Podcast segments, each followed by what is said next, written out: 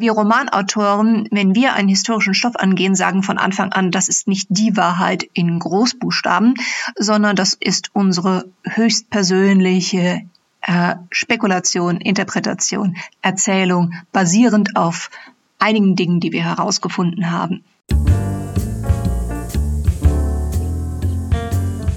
Schreiben und Leben, dein Weg zum eigenen Buch. Mein Name ist Andreas Schuster und heute geht es um das Thema historische Romane schreiben. Ein Gespräch mit Tanja Kinkel. Hallo Tanja. Hallo. Herzlich willkommen, schön, dass du dabei bist. Du bist ja Autorin zahlreicher historischer Romane. Ich habe dich schon vor ungefähr 20 Jahren zum ersten Mal gelesen. Was war denn dein erstes Buch? Hast du das noch im Kopf? Ja, das war Wahnsinn, der das Herz zerfrisst und das ist sogar schon etwas länger her. Ähm, ich habe bald sozusagen fast mein 30-jähriges Jubiläum, äh, denn dieses Buch habe ich geschrieben ähm, im Winter 88, 89, habe dann im darauffolgenden Jahr einen Verlag gefunden und herausgekommen ist es 1990. Wow, Wahnsinn. Ich glaube, die äh, Puppenspieler war das erste Buch, das ich gelesen habe. Äh, achso, ja, das du gelesen hast. Das, das ist ja wahrscheinlich, denn das war mein Durchbruch ja, genau. auf der Bestsellerliste, aber es war mein dritter Roman. Genau, und mich hat das damals animiert, dann ähm, später ganz viele andere Bücher noch nachzulesen, ne, die wahrscheinlich auch früher dann erschienen sind schon. Was ist denn das Besondere daran, historische Romane zu schreiben? Wie würdest du das auf den Punkt bringen? Es ist auf jeden Fall äh, eine Herausforderung, etwas zu schaffen, was gleichzeitig versucht, die Atmosphäre der jeweiligen Epoche, die Eigenarten rüberzubringen, aber eben ein Roman ist und kein Sachbuch äh, und das auf eine Weise tut, die eine spannende Geschichte über verschiedene Menschen in dieser Epoche erzählt. Wohlgemerkt in dieser Epoche nicht Zeitgenossen, denn sonst könnte man gleich einen zeitgenössischen Roman schreiben, wenn man nur Charaktere schildert, die so genauso im 20. bzw. jetzt 21. Jahrhundert leben könnten. Außerdem ist eine weitere Herausforderung darin, dass die Realität in der Regel nicht längst so gut strukturiert wie die Fiktion ist, sprich es kommen immer viel mehr Menschen im Leben einer beliebigen Person vor, als man eigentlich braucht. Meistens haben sie auch noch ähnlich klingende Namen. Ganz extrem ist es bei Romanen, die im alten Rom angesiedelt sind, weil da die Frauen sowieso nur den Familiennamen der jeweiligen Familie tragen und alle gleich heißen. Äh, aber das sind alles technische Kleinigkeiten, die man meistern kann. Für mich äh, ist natürlich auch eine der schönen Aspekte bei historischen Romanen, die ich habe bei der Recherche mich ziemlich schnell von der Meinung verabschiedet, dass es so etwas wie objektive Quellen geben könnte. Quellen sind selbst schon extrem subjektiv. Das Spannende ist, äh, so viel wie möglich kennenzulernen. Nur wir Romanautoren, mhm. wenn wir einen historischen Stoff angehen, sagen von Anfang an, das ist nicht die Wahrheit in Großbuchstaben, sondern das ist unsere höchstpersönliche äh, Spekulation, Interpretation, Erzählung, basierend auf einigen Dingen, die wir herausgefunden haben. Aber ein, wie gesagt, persönliche Interpretation. Ja, okay, das ist spannend, diese Unterscheidung zwischen Objektivität und Subjektivität. Das hat vielleicht auch mit meiner Frage zu tun, warum du jemandem empfehlen würdest, einen historischen Roman zu lesen, statt eines Sachbuchs. Du hast ja gerade gesagt, ein Roman ist eben kein Sachbuch. Statt würde ich nie sagen. Okay. Statt würde, ja. Stadt würde ich nie sagen. Im Gegenteil. Äh, ich lese nicht nur zur Recherche, sondern auch aus Vergnügen eine Menge Sachbücher. Nur, mhm. Äh, was ich empfehlen würde, äh, ist nie einen historischen Roman oder ein Sachbuch zu lesen, denn es gibt von beiden sowohl gut als auch schlecht geschriebene. Äh, ich würde immer spezifische Empfehlungen geben. Diesen Roman oder dieses Sachbuch. Äh, was ich auf jeden Fall empfehlen würde, ist mehrere sowohl Romane oder Sachbücher zum gleichen Thema oder der gleichen Ära oder der gleichen Person zu lesen, denn das mhm. kann einen faszinierenden Rashomon-Effekt geben. Äh, die Person, die im Roman eines Autors als Held dasteht, steht im Roman einer anderen Autorin als Schurke da. Äh, oder mhm. Das Gleiche eben durchaus bei Biografien. Biografien können ein völlig unterschiedliches Bild ein und derselben Person geben, nicht weil sie irgendetwas verfälschen, sondern weil sie andere Gewichte setzen und in anderen Zeiten entstanden sind. Biografien zum Beispiel über Goethe, die im 19. Jahrhundert geschrieben worden sind, sind mit einer ganz anderen Einstellung zu schlichtweg allem, äh, von seiner Persönlichkeit, äh, von seinen Verhältnissen, von seinen Leistungen geschrieben, als Biografien, die in der zweiten Hälfte des 20. Jahrhunderts geschrieben wurden. Äh, Biografien von Charles Dickens, die seinen sozialen Einsatz, der immens war, äh, in den Vordergrund stellen, ergeben ein völlig anderes Bild von Dickens als Biografien, die, sagen wir mal, einen Schwerpunkt auf seine Ehe und sein Familienleben, die katastrophal waren, stellen. Nicht, weil der mhm. eine Biograf lügt, sondern weil beide Biografen unterschiedliche Schwerpunkte setzen. Und das sind, wie gesagt, alles Sachbücher, von denen ich rede, mhm. nicht Romane. Man wird also ziemlich schnell äh, erkennen, wenn man mehrere Bücher zum selben Thema liest, äh, wie vielschichtig Realität sein kann, je nach Perspektive, je nach Schwerpunkt. Und für mich ist das nicht eine negative, sondern eine sehr positive Erfahrung. Mhm. Du hast herausgestellt, wie wichtig die Recherche für einen Autor historischer Romane ist. Und du hast jetzt unterschieden zwischen Objektivität und Subjektivität, ne? und dass du gesagt hast, man kann sich davon verabschieden, etwas objektiv darstellen zu wollen. Andererseits heißt das nicht einseitig, ne? sondern wie du gesagt hast, multiperspektivisch. Mhm. Woran sollte man sich dann aber orientieren beim Erreichen der persönlichen Subjektivität, wenn es nicht der Anspruch nach Wahrheit ist? Was dann? Ah, ein plausibles Bild zu vermitteln. Es ist in jedem Fall ja so, dass ich als Romanautorin innerhalb des Romans eine in sich geschlossene Geschichte erzähle. Äh, mhm. Es genügt zum Beispiel auch nicht zu sagen, ja, das ist aber so passiert, das müsst ihr jetzt als Leser akzeptieren, dass das in meinem Roman vorkommt, auch wenn es noch so unwahrscheinlich klingt, sondern im Gegenteil, man muss den Lesern vermitteln, wenn man ein bestimmtes Ereignis, eine Handlung äh, oder was weiß ich schildert, warum es passiert ist. Äh, das hat keinen Absolutheitsanspruch auf äh, Wahrheit, aber es sollte wahrscheinlich sein. Äh, das mhm. heißt, wenn man eben in einem Roman äh, die Handlung einer bestimmten Person schildert und diese Handlung ist wichtig für den Romanverlauf, dann sollte der Roman äh, und die Schilderung der Person von ihrer Psychologie, von ihrer Emotionalität und von ihrer Rationalität her äh, schon darauf hingearbeitet haben, dass wenn diese Person in einer bestimmten Situation die Entscheidung trifft, die sie historisch mhm. getroffen mhm. hat, äh, dass das dann nicht einfach hingeknallt wird, äh, mit äh, dem unbewussten Zusatz, es ist halt so passiert, das müsst ihr jetzt akzeptieren, sondern mhm. so, äh, dass es Romanleser akzeptieren, weil sie der Schilderung dieser Person bis zu diesem Zeitpunkt gefolgt sind. Äh, mhm. Das kann dann durchaus äh, dazu führen, dass man, äh, wenn man sich an den Romanstoff herantastet, dann manchmal entscheidet, okay, über die oder den kann ich nicht schreiben, weil ich das selbst nicht verstehe und ich kann mich auch da nicht reinfühlen. Mhm. Äh, aber in dem Fall sollte man sich besser von dem Stoff verabschieden, wenn man überhaupt keine Möglichkeit findet, sich in diese Person oder Personen hineinzudenken. Mhm. Mit der Psychologie der Figuren sprichst du ja ein Thema an, das bei ziemlich vielen Romanen wichtig ist. Jetzt nicht nur oder vielleicht bei allen, nicht nur im Genre historischer Roman.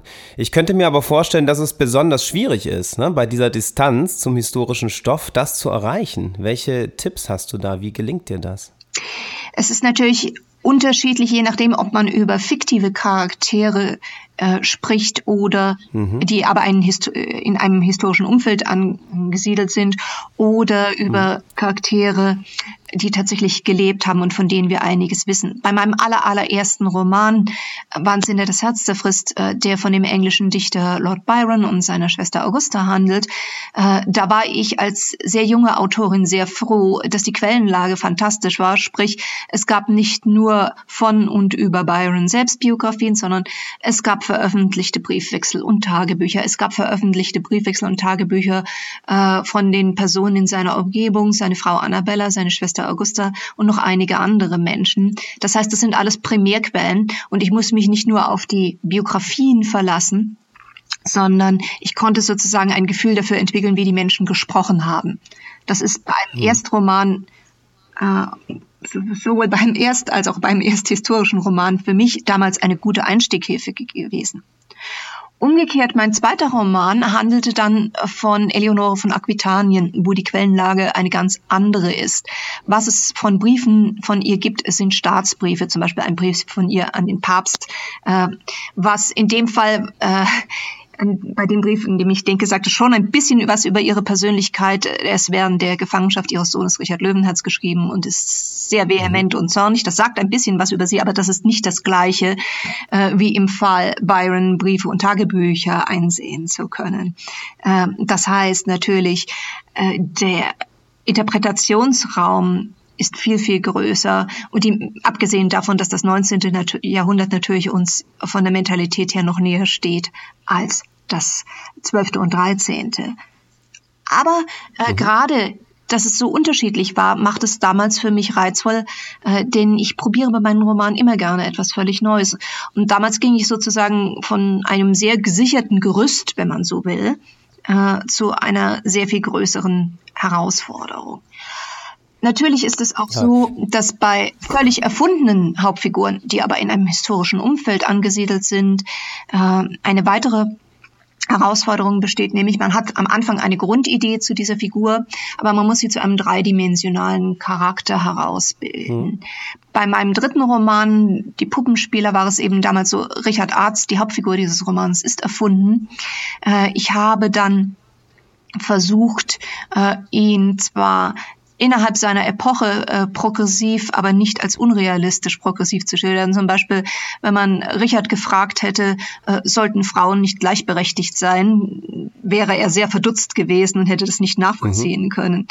Er hat äh, seine Gründe für seine Einstellungen. Er ist nicht äh, von Anfang an deswegen versucht er ja den Roman hindurch zu beweisen, dass es keine Hexen gibt, weil es eine zutiefst persönliche Implikation für ihn hat, weil seine Mutter als Hexe verbrannt worden ist. Das heißt aber nicht, dass er damit äh, nicht Dinge auslösen kann, die ganz und gar nicht von ihm intendiert sind. Also er bringt ja dann in Florenz äh, eine junge Magd äh, in Gefahr äh, und sie begeht schließlich Selbstmord, weil sie ihm geholfen hat, was zeigt, welche Kosten für andere seine eigene sich zu einer Obsession steigernde Einstellung haben kann.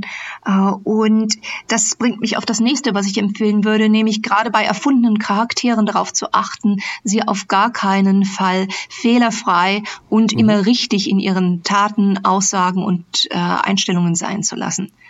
Äh, sondern sie können auch manchmal, sie müssen sogar nicht nur Fehler haben, äh, sondern katastrophale Fehler mhm. machen. Ich, ich stelle mir das so vor, dass man sich da auch ganz schön angreifbar für Kritik macht. Ja, wenn das Fabulieren und das Fiktionale beim Schreiben historischer Romane ja auch immer eine Rolle spielt. Ja, je nach Quellenlage, wie frei man ist und so weiter. Wie gehst du damit um, wenn dich jemand damit konfrontiert und sagt, nee, so war das doch vielleicht gar nicht oder hm, das, da gibt es doch irgendwie gar keine Beweise dafür? Kennst du solche Kritik? Äh, ja, aber sagen wir mal, wenn die Kritik, es gibt keine Beweise äh, dafür, äh, ist ein bisschen lächerlich, was einen Roman angeht. Wenn man ein mhm. Sachbuch so kritisiert. Absolut, weil ein Sachbuch muss jede Aussage einer historischen Person nachweisen können und belegen. Äh, und da ist es dann äußerst unsauber, äh, wenn keine Quelle genannt wird, wenn man sagt, so und so sagte dies und das, aber nicht sagt, ja, wo, woher hast du das? Ja, trotzdem stelle ich mir das wie ein Drahtseilakt vor, so wie du das beschreibst, ne? dass es ja trotzdem eine Quellenlage gibt und ein Gerüst, ja. das äh, vorliegt und gleichzeitig ist es ein freies Spiel damit. Natürlich, ähm, es ist Spekulation, es ist Imagination. Ich vergleiche es dann, am besten kann man es vielleicht sagen so, als Histori aus autohistorischer Romane sollte man seine Hausaufgaben machen, das heißt, man sollte eben sich in der Epoche auskennen, äh, sich mit den Menschen auskennen, aber man sagt dadurch, dass man die Romanform Traumwelt von Anfang an. Es ist Fiktion. Das heißt, ich muss hier nicht jede Aussage dokumentieren. Es ist natürlich hm. gleichzeitig so, dass die Leser ein bestimmtes Vertrauen während der Lektüre aufbauen. Das heißt zum Beispiel, wenn ich weiß, dass jemand äh, ein Massenmörder ist, kann ich ihn nicht als Pazifisten schildern. Ähm, aber wenn ich zum Beispiel jemanden nehme, äh, bei dem die historische Quellenlage völlig uneins ist, ob er einen Mord begangen hat oder nicht, hm. dann finde ich Romane, in denen er diesen Mord begangen hat, genauso legitim wie Romane, in denen er es nicht begangen hat, weil sie Quellen sich mhm. selbst nicht einig sind. Das ist dann, ja. dann sage ich nicht, es war so, sondern meine Interpretation ist, er war es nicht oder meine Interpretation ist, er war es. Um jetzt ein konkretes historisches Beispiel zu äh, nennen, ähm, Richard III. Von Shakespeare ist ein völlig anderer Richard III., als wie ihn zum Beispiel die amerikanische Autorin historischer Romane Sharon Penman schildert. Äh, Shakespeare schrieb während der Tudor-Zeit äh, und sicher im guten Glauben, dass Richard III. ein Ungeheuer war, auch wenn er noch zusätzlich ein paar Sachen reingebracht hat und den guten Richard in seinen Dramen auftreten lässt, als der historische Richard gerade mal drei Jahre alt war. Aber er war sicher trotzdem überzeugt, dass das Grundprinzip stimmt. Äh, Sharon Penman im 20. Jahrhundert schrieb ihren Roman nach 400 Jahren historischer Kontroverse und von einer entschiedenen Pro-Richard-Haltung die äh, erstmals geäußert wurde, kaum dass die Tudor-Dynastie ihr Ende hatte. Äh, und sie stellt eine völlig andere Persönlichkeit und auch im guten Glauben. Das heißt nicht äh, in ihrem Roman The Sun in Splendor. Äh, das heißt, wie gesagt, nicht, dass einer von beiden lügt, sondern beide äh, bieten ihre Interpretation aufgrund dessen was Sie wissen. Sehr schön. Du hast vorhin geschildert, wie wichtig es für dich war, zum Teil Quellen zu lesen aus der Zeit, um ein Gefühl auch für die Sprache zu bekommen. Wir haben jetzt schon ganz viel über mhm. die Distanz gesprochen und wie du damit umgehst, wenn es um die Figuren und deren Psychologie geht und um die Einstellung um die vergangenen Zeiten. Wie steht es um die Sprache? Ist es empfehlenswert, in historischen Romanen zu versuchen, Sprache zu imitieren und ähm, auch so ein Duktus also reinzubringen also, oder ist das ein schwieriges Terrain? Ähm, es ist ein schwieriges Terrain. Es kommt natürlich auch auf die Epoche an, die man wählt. Äh, es ist zum Beispiel bei einem Roman, der im 12. Jahrhundert angesiedelt ist, völlig unmöglich, äh, einen Roman in Mittelhochdeutsch zu schreiben. Da ja. hätten besten, bestenfalls ein paar Mediavisten etwas davon. Äh, aber man kann versuchen, ähm, zumindest eine Ahnung davon zu geben. Ich vergleiche das vielleicht am besten mit einem Theaterstück, äh, bei dem die Schauspieler historische Kostüme tragen. Das sind keine historischen Kostüme in der mhm. Regel, äh, die tatsächlich einer Überprüfung direkten eins zu eins Vergleich mit einem historischen mhm. Gewand aus der Zeit statthalten, äh, schon weil sie mit Sicherheit äh, im zumindest äh, in nicht sichtbaren Teilen Reißverschlüsse haben oder Knöpfe und weil sie äh, außerdem auf eine Weise gefertigt sind, äh, wie sie in der ursprünglichen Zeit unmöglich gewesen wäre. Aber sie versuchen sich zumindest anzunähern und einen visuellen Eindruck davon zu vermitteln, wie ein Gewand in der Epoche so und so ausgesehen hat. Und mhm. Sprache in einem historischen Roman versucht ein bisschen etwas Ähnliches. Äh, der Duktus, der von uns Autoren gewählt wird, ist nicht im Eins zu eins Verhältnis genauso wie es in dieser Zeit ist, aber er ist in den meisten Fällen auch wenigstens eine Annäherung darum, ein bisschen die Ahnung zu vermitteln, äh, dass hier Menschen äh, auf eine spezifische Weise miteinander sprechen in der Regel wird ja auch über Sprache etwas vermittelt über den Stand und das Verhältnis der Charaktere zueinander. Als ich für meinen Roman Manduchai über eine mongolische Herrscherin recherchierte, war ich sehr überrascht herauszufinden, dass es bei den Mongolen äh, nicht nur eine Du, sondern auch eine Ihr-Form, ich, ich sage absichtlich keine Sie-Form, weil das Äquivalent ist wirklich mhm. Ihr, gibt äh, mhm. und gab und dass auch heute noch mongolische Kinder, auch erwachsene Kinder, ihre Eltern nicht mit du anreden, sondern mit ihr. Mhm. Äh, in der Geschichte ist es wirklich ganz strikt, wer wen mit du angeredet hat oder ihr. Das denkt man bei einem Nomadenvolk nicht, aber es war so und es ist so. Und das habe ich dann in meinem Roman natürlich auch einbauen müssen.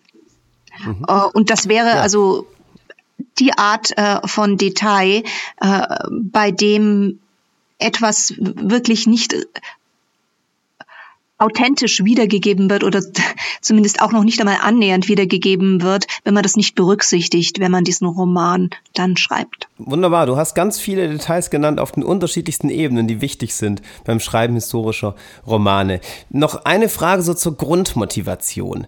Weshalb sollten wir uns mit historischem Stoff auseinandersetzen beim Geschichtenschreiben, sagen wir mal insgesamt? Wo siehst du so die Bedeutung eigentlich für unsere heutige Zeit? Ja, wir könnten ja auch sagen, warum soll ich übers Mittelalter schreiben? Ist doch vielleicht viel relevanter, was heute so passiert. Das eine schließt das andere nicht aus. Jeder historische Roman ist in der Regel auch ein Kommentar auf die Gegenwart äh, seines Autors oder seiner Autorin. Historische Romane, für die gilt genau das Gleiche wie bei historischen Sachbüchern. Diejenigen, die im 19. Jahrhundert geschrieben sind, sind in der Regel ein Kommentar auch auf die spezifische Zeit. Zum Beispiel Felix Dahns Ein Kampf um Rom äh, ist sehr, sehr, sehr von der sogenannten Gründerzeit geprägt also den 1870er Jahren, Deutsches Kaiserreich und so weiter, gerade wie die Art, wie er Goten und äh, Römer mhm. schildert, das sagt weniger etwas über die Völkerwanderungszeit, über die er schreibt, als über seine eigene Entstehungszeit und ist gerade aus dieser Hinsicht interessant zu lesen. Äh, einer der berühmtesten historischen Romane, auch eines der berühmtesten Verfilmungen des 20. Jahrhunderts dürfte Margaret Mitchells Vom Winde verweht sein.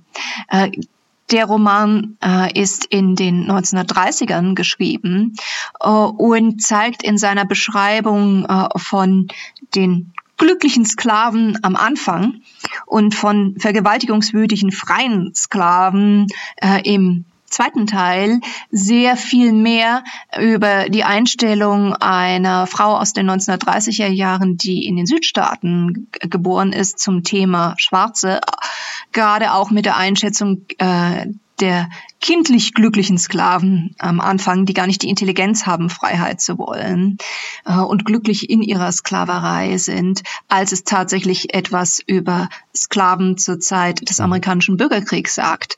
Äh, aber es ist ein historischer Kommentar und ich bin sicher, wenn man die historischen Romane liest, die nicht nur ich, sondern auch die Kollegen geschrieben haben in 100 Jahren, äh, wenn man sie noch liest, toi, toi, toi, dann wird man einiges darüber, über das späte 20. und frühe 21. Jahrhundert schlussfolgern ja, Das heißt, es ist so eine Art doppelter Spiegel, so eine Art doppelte Kommentarfunktion. Ja, ja, sehr schön. Absolut, es ist ein Prisma. Die Art, wie wir Geschichte schildern, sagt gleichzeitig auch etwas über unsere Gegenwart mhm. aus.